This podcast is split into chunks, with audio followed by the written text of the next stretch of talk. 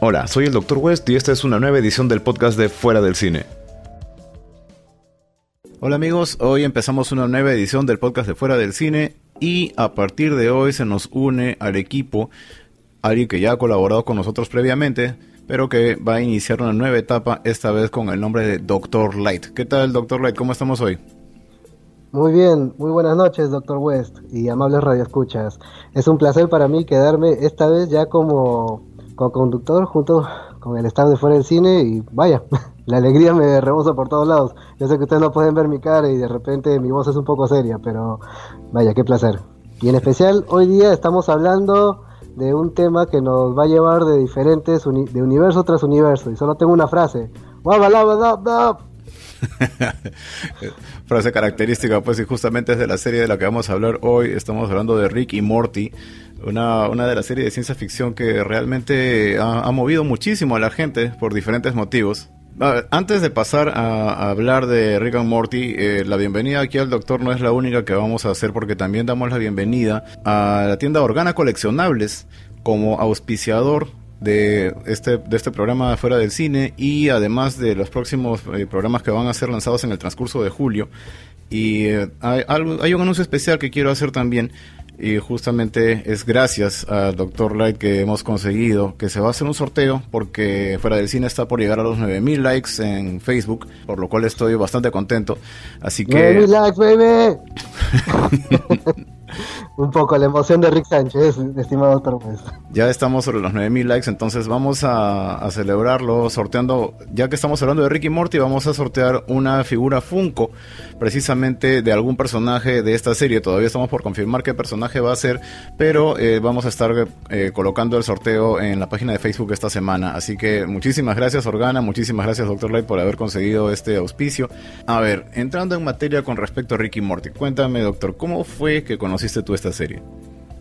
Bueno, fue simplemente un día de fin de semana, creo que era sábado por la mañana, algo así de la zona, creo que hasta me acuerdo un poco la, hora, porque simplemente estaba sapeando el Netflix y veía algunas cosas y, recordaba de que había gente que me recomendaba a Rick and Morty, a veces veía memes de ellos, pero no, no, no captaba todo. Me dio la curiosidad, vi un capítulo, el capítulo piloto, y de verdad, qué hermosa serie, porque comenzó, terminó un capítulo, continuó el otro, continuó el otro, no te miento, me, terminé toda la primera temporada en, en cuestión de, de, una o una hora y media. Ya habías agarrado, o sea, ya estaba la segunda temporada al aire. Sí, claro, ya esa serie, la serie ya, ya, ya estaba justamente en su... En Netflix estaba disponible hasta la segunda temporada. Después cuando vi la segunda temporada tuve que buscar por internet los otros capítulos porque todavía estaba el roche de que Netflix todavía no tenía la temporada 3 y después recién este quitaron Rick and Morty, hicieron que las redes se desesperen. La jugada le salió bien, por cierto. Em, y, devolvieron, y devolvieron Rick and Morty con la temporada 3 eh, eh, traducida al español hay toda una pelea de cuál traducción es mejor. Yo digo, la traducción que les guste, escúchenla, pero miren la serie. Sí, eso es lo más importante. Yo te diré que la conocí gracias a recomendación de mi amigo Andrés el Faber. Él, de verdad que cada vez que puede, me pasa los datos de, de unas series, pero que realmente vale muchísimo la pena. Así que, bueno, ante su recomendación, y no solamente eso, sino que me hizo ver el primer capítulo, bastó con eso. De verdad que bastó con el primer episodio para que me enganchara con toda la serie. Incluso antes de que lo subieran a Netflix, ya habíamos encontrado métodos para encontrarla por ahí en, diferentes páginas de contenido alternativo, por así decirlo, por no decir, por no decir piratas. Este... Bueno, lamentablemente es un poco de nuestra realidad latina, pero creo que es un... es un mal necesario, es un mal necesario como lo considero. Entonces, como te decía, eh, enganchamos el primer capítulo y ya no paramos. Y para que de verdad que me llamó muchísimo la atención, los personajes son bastante complicados. Tenemos, por ejemplo, bueno, obviamente los protagonistas son Rick y Morty. ¿Quiénes son Rick y Morty? Rick es el equivalente, como mencionabas, al Dr. Brown de Volver al Futuro, pero llevado al otro extremo. Ese es un hombre al que le importa un rábano las consecuencias de las cosas que hace, hace despelote y medio. Tenemos también a Morty. ¿Qué te parece a ti, Morty, como personaje? ¿Qué puedo decirte? Morty es el mejor sidekick que he visto en una serie animada, con el respeto que merece Robin en Batman, la serie animada, que ha sido mi favorita de mi niñez. A través del tiempo he a veces parecería que siempre sacamos una serie que es nuestra favorita, pero en esta época a mí me encantó. ¿Por qué razón? Porque es el complemento perfecto. Es decir, la, muy aparte de la explicación de por qué te dan de que Rick está al lado de Morty, es como que él es, por así decirlo, quien representa al espectador. Las preguntas que a veces normalmente tú quisieras hacerle a, Rick Sánchez o quisieras decirle, Rick, ¿por qué tienes que hacer esto? ¿Por qué, qué, hay en tu, qué hay en tu motor? ¿Por qué tienes ese universo? ¿Qué estás haciendo con esto? Siempre Morty lo hace. Si, si te has dado cuenta que Morty está ahí tipo la, la, típica curiosidad de un adolescente cuando, cuando ve bastantes cosas impresionantes. Claro, es, es, es, una buena proyección de lo que nosotros hubiéramos querido preguntarnos en una situación como esa, ¿no? Y felizmente Rick Sánchez no, no, se, no se cierra en querer dar las explicaciones del caso a Morty. sí, felizmente se las dice tal cual y es más, no solamente se las explica, sino que lo hace participar de, de todo lo que está haciendo, ¿no? Claro, casi podría hasta verse un poco la relación casi de maestro-aprendiz, por así decirlo, porque o sea, no tendría tanto sentido si es que él no le explicara a detalle. Pero bueno, yendo más al fondo, eh, él siendo uno de los personajes que me agradan bastante, mi, digamos mi otro sidekick para Rick, que, es mi favorita, en este caso sería Summer, la hermana de Morty. La hermana mayor de Morty. Claro, le tengo un cariño como no tienes idea, porque ella de alguna manera es, el símbolo de una chica que está en esta, vive en esta época, está con el celular, pendiente de las redes, quiere ser popular, pero justo al estar cerca de Rick eh, le toca a la fuerza aprender a ser fuerte, valiente. Es más, creo que gracias a Rick ella supera un montón de, sus propios traumas. Claro, lo interesante de ella como personaje es que arranca como el, la típica hermana mayor de una comedia tradicional, ¿no? Que, que, es la despreocupada, la que solamente anda viendo el teléfono, como dices, la que se preocupa por salir con chicos y cosas como esa, y la ves cambiar durante la serie ves cómo, cómo cambia por completo su actitud hacia determinados retos conforme va viviendo estas aventuras ella también con, con Rick y, empieza a entender lo que es un viaje interdimensional y empieza a entender lo que es estar en otro planeta, en otra realidad. Eh, es, es, muy interesante realmente cómo ha tratado el personaje. Claro, en especial creo que siempre mi capítulo favorito de Summer siempre va a ser el planeta de la feminazis. Ya. Ese es uno, y, y graciosamente fue el primer capítulo que Rick decide tomarla en serio en una aventura. Ah, sí, es verdad, es verdad, porque normalmente ella siempre era la que terminaba relegada un costadito, pero en esta sí se lanza con todo. Claro, y ahí fue donde, por así decirlo, vimos el potencial que puede tener Summer en una aventura. No, y en el capítulo ese donde eh, van a una realidad tipo Mad Max, también ella se convierte en un personaje temible ahí. Bueno, justamente por la misma razón de que está al lado de Rick, él, ella se inspira, incluso hasta le tiene un gran respeto, él, ella siempre le dice abuelo Rick. Claro. Bueno, Doctor West, más bien ahorita Continuando con los personajes, ¿qué piensas tú de la dupla que hacen justamente los padres del pequeño Morty y de, y de la achorada Summer? Ah, ya, estamos hablando de la mamá Beth y del papá Jerry. Uy, eh, son una pareja bien complicada. Lo que pasa es que Beth, Beth es, es todo un tema porque uno es la hija de Rick. Entonces tiene todo el intelecto. Es una mujer muy inteligente, muy capaz pero siempre dejan en claro de que su vida está frustrada porque ella tuvo como hija a Summer, se embarazó de Summer, que fue aparentemente un embarazo no planeado, se lo recrimina en su cara. Este. Cosas muy fuertes de la trama. Tengo sí, realmente un aspecto bien fuerte de la trama, que en su cara le diga a ella que, pucha, por tu culpa, básicamente yo no logré mi carrera de medicina y ella se termina quedando como una veterinaria de caballos. o sea, más específica no puede ser la carrera, ¿no? No puede operar otra cosa que no es un caballo. Y, y, por su parte, pues este Jerry es un vendedor que es un fracaso ambulante el hombre. O sea, él, está convencido de que quiere hacer las cosas bien, de que es alguien carismático, de que es alguien gracioso y, y, siempre le estrella en la cara la realidad de que no, mano, no eres gracioso, no eres simpático, es más, eres un pusilánime de primera, eres un fracaso viviente. Así que, y eso, eso le revienta a Rick, porque obviamente por un lado es el padre de Beth y, no quiere que este compadre sea su esposo, él, hace lo que buenamente puede para separarlos, para mantenerlo a distancia.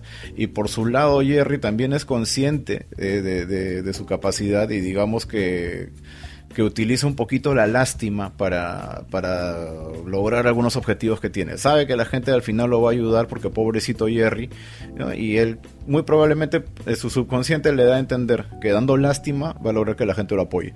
Bueno, aquí sí te contradiría un poquito, Doctor West. Así, no, no es que vaya a contradecir toda tu opinión, pero es cierto, él aprovecha mucho la lástima que puede generar a la gente. Además, creo que yo podría atreverme a decir que cualquier hater que podamos tener en nuestra vida solo piensa de que esa persona es Jerry y, y la vida puede continuar feliz. Pero puedo decir algo que tal vez de repente él tampoco no, no o sea, si bien aprovecha un poco la lástima, en, este caso, aprovecha la lástima como para que Beth le, lo tenga consigo, lo cuide de alguna manera, este, no siempre logra lo que quiere, porque hay que acordarnos nomás del capítulo en que Jerry, estando desempleado, le dice a su hija, a su hija, un padre le dice a su hija, este, bueno, veo que eres, este, veo que estás muy bien, ¿no, hija? Este, estás, estás comenzando a trabajar y ya tienes tus primeros ingresos, ¿no? Bueno, entonces, este, y de frente Summer le dice, ya papá, ¿qué quieres? Este, ah, bueno, préstame unos cuantos dólares, por favor, es que se me vienen unas entrevistas y, es como que creo que hasta la audiencia podría haberle dicho en su cara, Jerry, busca un trabajo. claro.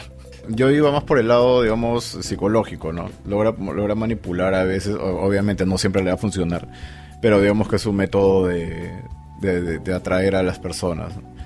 Claro, Summer al final no le soltó ni un centavo al final. Sí, creo que también con, sí, claro, con justa razón.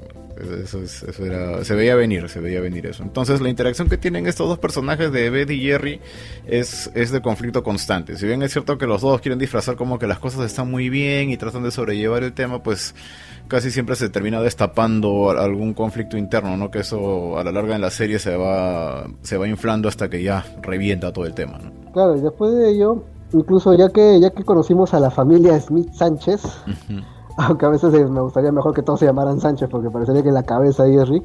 Hay varios personajes divertidos que, acompañan a la serie. Mira, por lo menos, dinos, Doctor West, ¿cuál es tu, tu personaje invitado favorito que, ha tenido la serie? Personaje invitado favorito que ha tenido la serie. Algo así como el hombre pájaro, Squanchy, el Scary Terry. Ya, yo te diría que por ejemplo Scary Terry me, me cayó muy bien porque como te comentaba hace poco, eh, me parece que por primera vez se dan el trabajo de, de, tratar de comprender al monstruo, de tratar de comprender al supuesto villano. Este, este personaje, Scarry Terry, es básicamente una parodia de Freddy Krueger, que aparece en un capítulo que a su vez es una parodia de Inception. ¿no? donde se empiezan a meter en, en el sueño de, del profesor de Morty con la intención de que le ponga una buena nota y bueno, acá queda la reflexión, es decir, no era más fácil, mejor que Rick le enseñe matemáticas. Claro, era, era muchísimo, exacto, era muchísimo más fácil que simplemente, oye, ayúdame con, la clase ya que eres un científico que todo lo sabe, ¿no? Explíqueme un poquito de matemáticas para poder mejorar. Era matemáticas, ¿no? No me acuerdo bien. Sí, era matemáticas. el, profesor Conderford, este, también otro personaje invitado. Exacto. Entonces, eh, lo que deciden hacer es simplemente, ya, voy a crear un dispositivo que nos va a permitir eh, meternos en su sueño y una vez en su sueño vamos a implantarle la idea de que te debe colocar una buena nota. Y dentro de ese sueño se meten en el sueño de otro personaje, y luego en otro, y luego en otro, y empiezan al final a hacer una suerte de, Inception, pues hasta que llegan al sueño del propio monstruo. Porque uno de los personajes dentro de los sueños tenía pesadillas con esta criatura, con Scary Terry. Entonces, eh, por una vez, alguien se le ocurre decirle, oye, tú que eres un monstruo y que disfrutas estando a la gente en sus sueños, ¿qué te pasa, hermano? ¿Cuál es tu problema? ¿Qué, te duele? ¿Por qué te sientes mal? Y, le hacen todo un análisis psicológico al hombre y resulta pues de que Scary Terry también era, eh, era abusado por sus profesores, lo maltrataban, tenía problemas personales, tenía una familia que mantener, etc. Y, lo, lo, llevan a comprender y resulta que es un buen tipo. Inclusive los, invita a almorzar, la pasan bien con él y todo el asunto y los ayuda finalmente a colocar esta idea en, en la mente del profesor. Entonces yo creo que, ese sería uno de mis personajes más, eh, más queridos dentro de, la saga de Ricky Morty. ¿Y en, tu caso alguno que puedas nombrarme que recuerdes? Uf, tengo un... Tengo casi toda una fauna de personajes, diría yo, estimado Dr. West. A mí me encantó bastante. Mira, vamos desde el Concilio de los Ricks, para mí es uno que me encantó oh, bastante. ok, ya. Ya, ese es uno que me encantó. Me encantó bastante. Creo que diría, pero estarían Squanchy y Seb Sandorf Sanford, creo que, perdóneme audiencia si es que no lo estoy diciendo bien, pero era el genio del, universo chiquito que funcionaba en, la, en el carro de Rick. Ah, ok. ¿Sí, lo recuerdas? Sí, sí, claro. Ya, estarían entre ellos, es decir, podría mencionar a ellos, pero si hablamos de un actor invitado a, a la serie Rick and Morty, creo que ninguno se lleva el Oscar tanto para mí en particular como serían Danny Trejo y el papel de Jaguar o de Jaguar. ya, claro. Bueno, Danny Trejo se la lleva en donde sea, ¿no? Claro, es machete. claro, machete. Pero en sí, mi, personaje favorito sería al final Sepp, el genio del, del microuniverso. Ya. Por una razón en especial. Esto me recuerda un poquito a. Tú sí has visto la película Men in Black, ¿verdad? Bueno, no, no la nueva, ¿no? No he visto la nueva, no sé si será buena o mala, pero hablo de la, original. que fue. La original con Will Smith y Tommy Claro, la del 97, sí, sí, sí. Ya, me eh, eh, ¿por qué este personaje me parece tan chévere? Es por justamente la reflexión de, del final de Men in Black. Bueno, no es un spoiler porque ya tiene muchos años.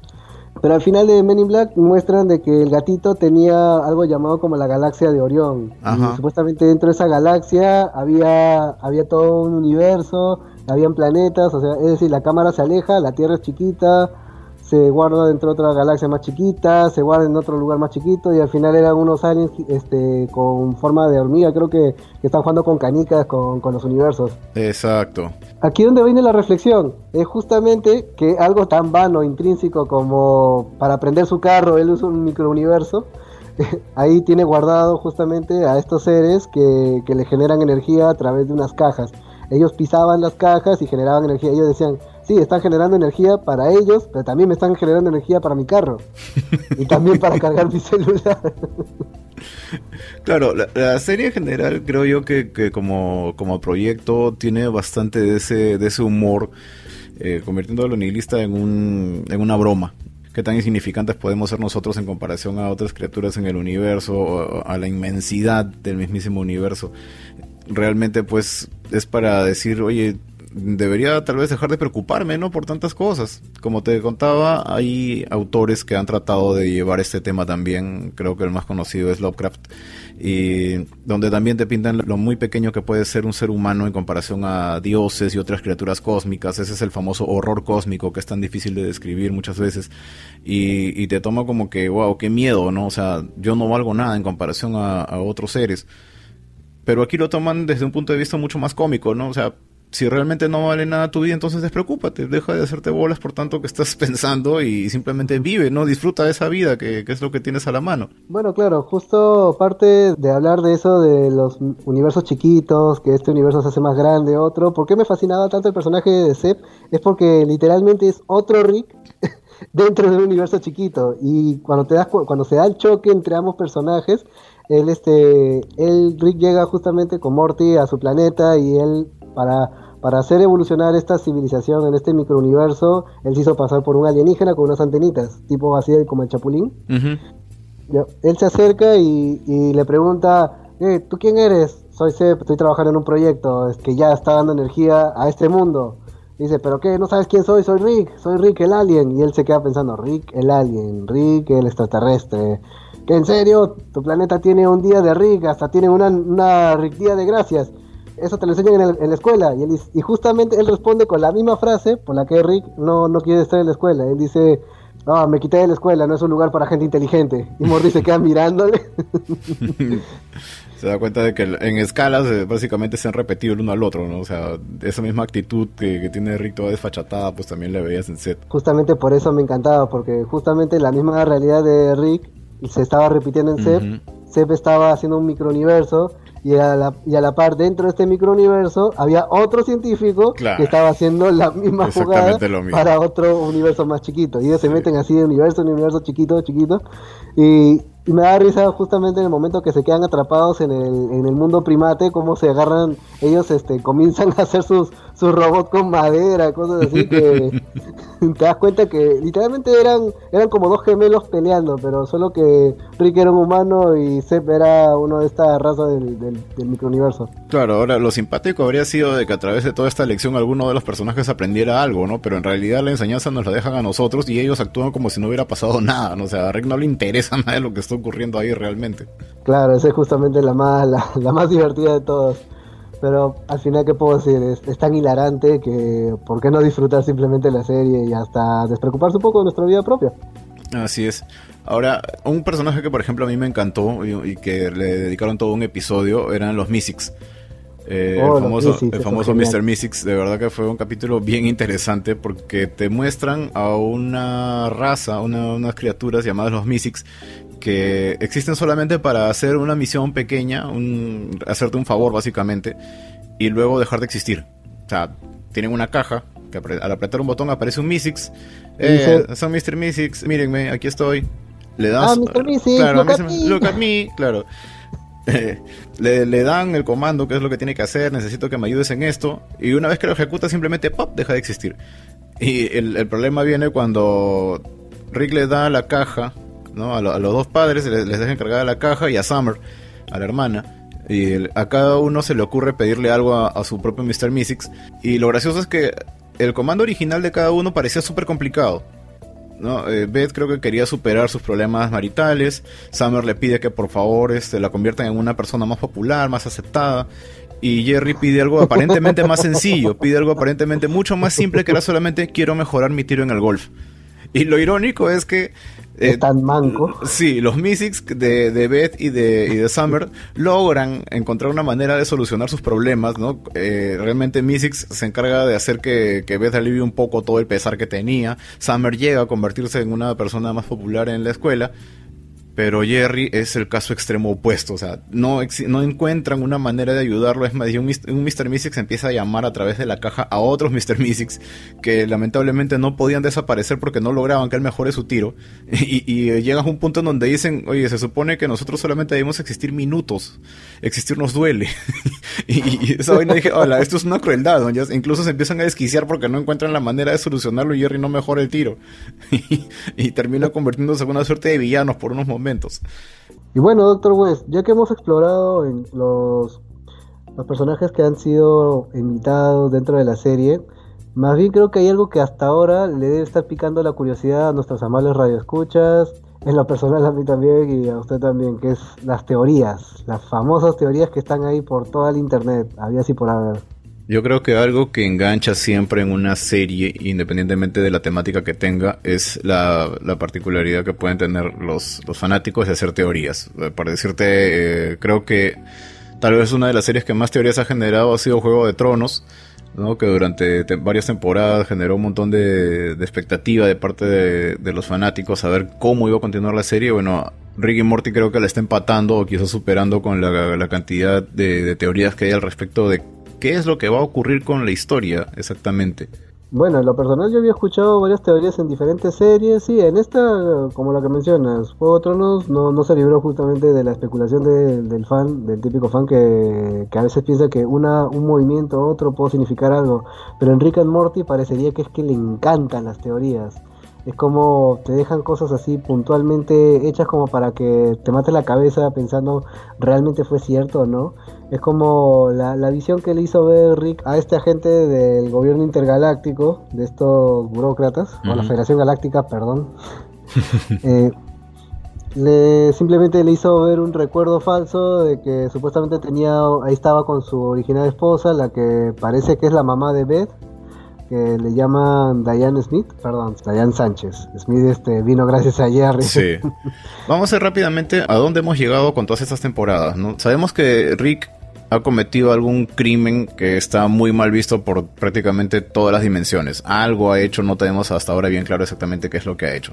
Por otro lado, sabemos que tenemos este consejo de Ricks y Mortis interdimensionales, donde todos se han eh, colocado en una ciudadela, donde quieren proteger la tecnología que tienen de algún mal eh, enorme que podría amenazarlos en algún momento. Y no te olvides de alguien muy querido por los fans. En lo personal a mí también es el, el Morty malvado. El Morty malvado. Y es que se supone que en cada dimensión hay un Rick y un Morty.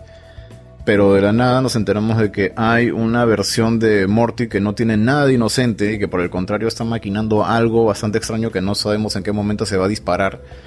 Y, desde ahí ya empezamos con los problemas. Es más, lo que, lo que me estabas contando era que Rick empieza a contarle toda esta historia pues a estos burócratas, como él mismo los llama, a estos guardianes del consejo, que justamente él, llega ahí porque él se entrega. como un criminal interdimensional, se entrega a ellos y luego está tratando de escapar. Ahí es donde le viene contra esta mentirota. Claro. Y ya que mencionaba justamente de que posiblemente Rick hizo algo casi imperdonable para la Federación Galáctica, yo a veces pienso bastante, me quedo con una imagen que me gustó bastante ver, que era Rick con su guitarra, hombre pájaro y el Squanchy como si tuvieran una banda pero eso como te lo muestra como si fueran personajes más, más jóvenes. Yo pienso, ¿qué no habrán hecho este, este grupito a través de la federación? Además, obviamente, de no entregarle la, fórmula de, la, pistola interdimensional. Claro, se supone que eso es lo que convierte a Rick pues, en la persona más buscada también a, nivel interdimensional, ¿no? Que él, es el único que tiene esa tecnología de intercambiar las dimensiones. Ahora, esta historia que él cuenta con la tal Diane Sánchez, ¿qué tan cierta puede ser? ¿Realmente existe Diane Sánchez? ¿Ella es verdaderamente el motivo por el cual Rick ha cometido estos crímenes? ¿O, es la, raíz de toda la tristeza que invade este señor? quién es ella o solamente fue un invento, ¿no? Claro, no olvidemos la frase, justamente la frase guaba lava dab dab, en la lengua del hombre pájaro significa ayúdame, estoy en un gran dolor. Así es. Y eso da bastante que pensar al respecto de Rick, ¿no? Se supone que él es alguien a quien no le importa nada, que está totalmente despreocupado, entonces, ¿qué puede estarle pasando para que él siente ese gran dolor, no? Bueno, hay muchas especulaciones, estimado Dr. West. Desde, desde que vemos el, el, opening de la serie, vemos que Rick se olvida de, su Morty. Y muchos piensan que justamente es este Morty malvado el que se ha olvidado. Y este Morty, al parecer, se ha resentido tanto con Rick que está buscando no solo atraparlo, de repente quiera deshacerse de cada Rick que existe y solo quedarse con la tecnología para sí mismo, o de repente solo manipularlos y tener el poder. Claro, este, este Morty malvado no sabemos de dónde sale, como dice, se especula que él podría ser el Morty original también, el de la misma dimensión de, del Rick que conocemos, o que fue intercambiado en algún momento. Hay un recuerdo de Rick, a pesar de que él dice que él nunca estuvo ahí para Morty cuando era niño, hay una fotografía en la casa de Hombre Pájaro, esta, esta foto, donde se le ve a Rick con un Morty bebé. Entonces, si Rick dice que él nunca estuvo ahí cuando Morty era pequeñito, entonces ¿de dónde salió esa foto? Bueno, a veces pienso que como el mismo Rick puede borrar los recuerdos de la gente, incluso también existe la teoría loca de que posiblemente Morty en realidad sea hijo de Rick y no, y no sea hijo de, de Beth con Jerry.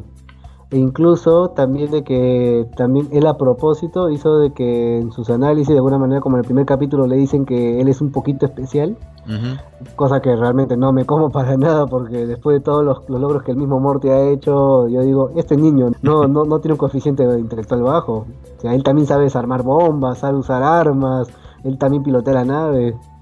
Claro, es, lo extraño porque Rick en un momento asegura de que los Mortys son un complemento perfecto porque siendo él tan inteligente, eh, la, digamos, la estupidez de Morty bloquea las ondas cerebrales inteligentes de Rick y le permite, funciona como un escudo viviente, ¿no? Alrededor del cerebro de Rick. Pero nos damos cuenta de que Morty en realidad no es ningún idiota, ¿no? Morty en realidad es una persona bien capaz que simplemente nunca tuvo la oportunidad de demostrar de qué está hecho. Claro, de hecho, a veces yo digo, si realmente Rick quiere a alguien idiota a su costado, mejor porque no se lo lleva a Jerry. Pero se lleva a Jerry, sí. Aunque sucede en un capítulo, realmente llega a pasar en un capítulo. Claro. Hablando de Jerry, también hay unas teorías con respecto a Jerry, ¿no? Si este Jerry es el verdadero, porque llega, hay un capítulo donde se van a una guardería de Jerrys ya todos los hacen armar, armar televisores solamente para entretenerse. Claro, eh, lo, tienen ahí a montones de Jerrys de diferentes dimensiones y hay una observación por ahí que han hecho de que en el episodio no se llevan al Jerry que le corresponde al ticket que ellos habían obtenido, entonces se están llevando a un Jerry distinto y no, no sé qué tan cierto puede hacer eso. Y lo gracioso es como Rick agarra como cualquier cosa, este, ah, ya, llévate mi Jerry, ya trae el tuyo. claro, como si fueran figuritas, ¿no? Los intercambian como estampitas del mundial, ¿no? Más que eso, yo casi lo diría como si estuvieran cambiando de, perro o algo así. Claro, es una mascota, es una mascota más, ¿no? Llévatela porque eh, me da lo mismo este que el otro. Los dos tienen el mismo IQ, el mismo coeficiente.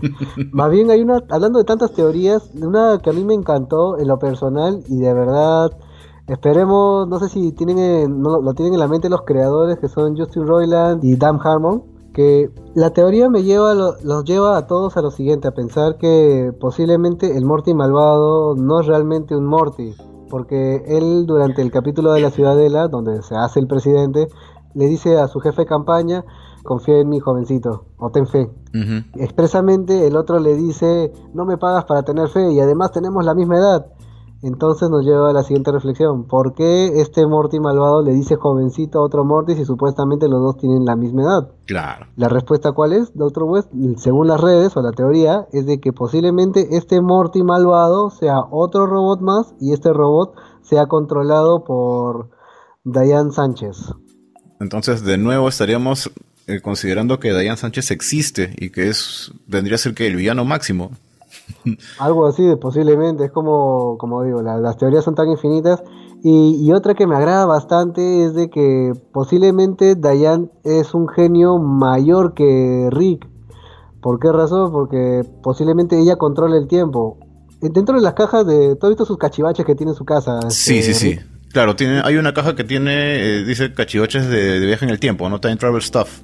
Tiene una cajita y parece que Rick ha intentado jugar con el tiempo, pero algo lo ha detenido. O sea, muy aparte del, capítulo donde aparecen los cabezas de albóndigas que, terminan pegándole a Einstein pensando que era Rick. Sí.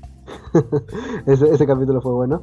Pero muy aparte de eso, parecería que él no está interesado en eh, o, no, quiere tocar el, el, tema de viaje en el tiempo por una razón. Es más, en el último capítulo, no, penúltimo capítulo expresamente, justo ellos dicen, ah, se nos antoja una pizza. Él abre un portal se va a un lado y viene con dos cajas de pizza. Y le dice, ah, por cierto, eso no fue viaje en el tiempo. Eh, simplemente agarré dos cajas de pizza que había en otra tienda donde, donde a esta, en esa dimensión todavía están abiertos. Claro, entonces expresamente y sin ninguna necesidad, porque tranquilamente pudieron haber dejado que el público interpretara que era un viaje en el tiempo, él tiene que especificar que no lo es. Simplemente que pasó a otra realidad. O sea, realmente le tiene una suerte de pánico a viajar en el tiempo. Sí, la verdad sí, porque es como decir entonces por qué él no viajaría en el tiempo para arreglar aquello que lo mortifica tanto, por así decirlo.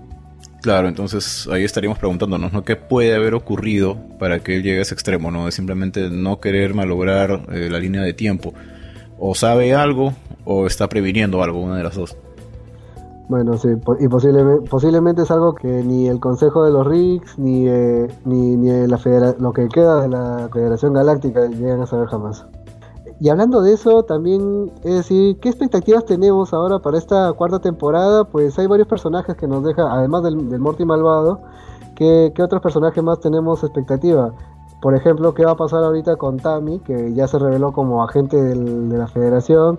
Y y la persona Fénix, que es este el cyborg de, Hombre Pájaro. Claro, no sabemos cuál es la misión que le van a encomendar, qué es lo que va a hacer realmente esa criatura. Eh, han, modificado por completo su estructura, ahora es una especie de, cyborg, ¿no? Eh, lo, están enviando, está totalmente controlado por, eh, por, la federación, entonces, ¿qué está buscando? ¿No va a destruir a Rick? ¿Lo va a capturar?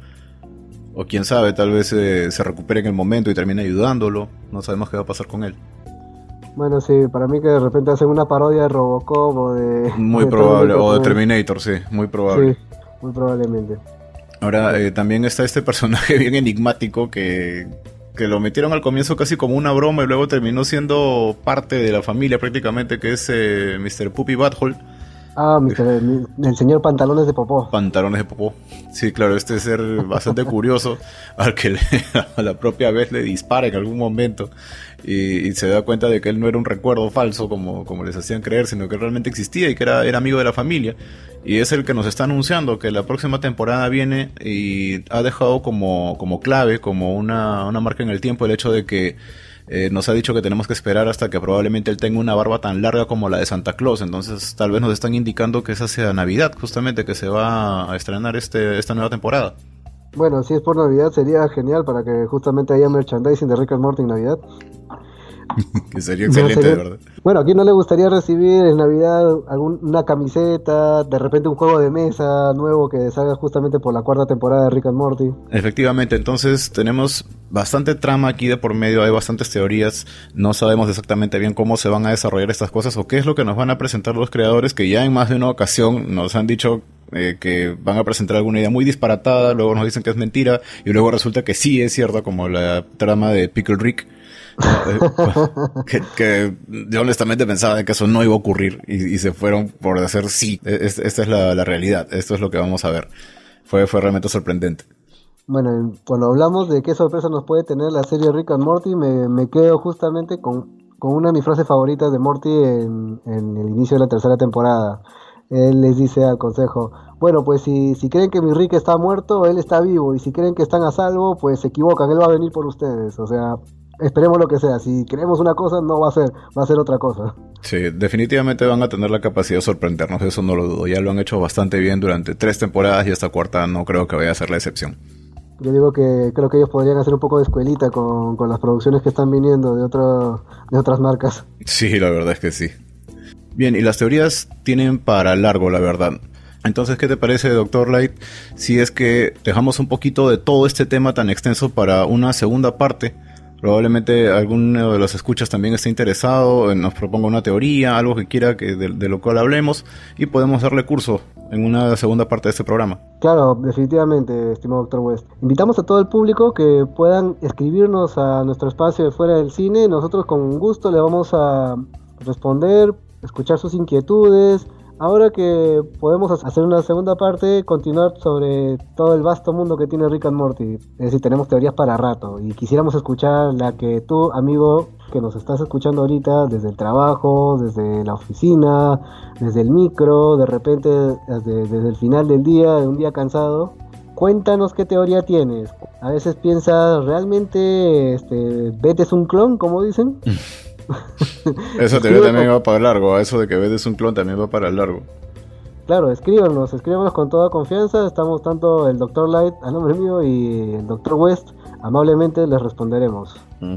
Entonces, los dejamos por el momento, no sin antes saludar también a nuestro amigo Gio, que ha estado de cumpleaños el día de hoy. Desde aquí un abrazo de parte del equipo de Fuera del Cine. Esperamos que haya pasado un gran fin de semana. Diego, un feliz cumpleaños, nuestro estimado Joaquín Phoenix de, del Perú. Ha hecho una interpretación muy buena haciendo un cosplay del Joker que se va a venir para la próxima película. Sí, bastante convincente, la verdad. Se nota que se, le, le ha gustado el personaje y le ha dado bastante bien a las características del mismo. Definitivamente. Y también nuestros amigos de Organa Coleccionables, que ellos nos están proveyendo de un Funko Pop al cual vamos a hacer un sorteo. Y bueno, Doctor West, para cerrar la noche solo uh -huh. nos quedan las recomendaciones de siempre ante una invasión de Cronenbergs o si la Federación Galáctica domina la Tierra, tapen las puertas, guarden munición y apunten bien y buena, buena cacería. cacería.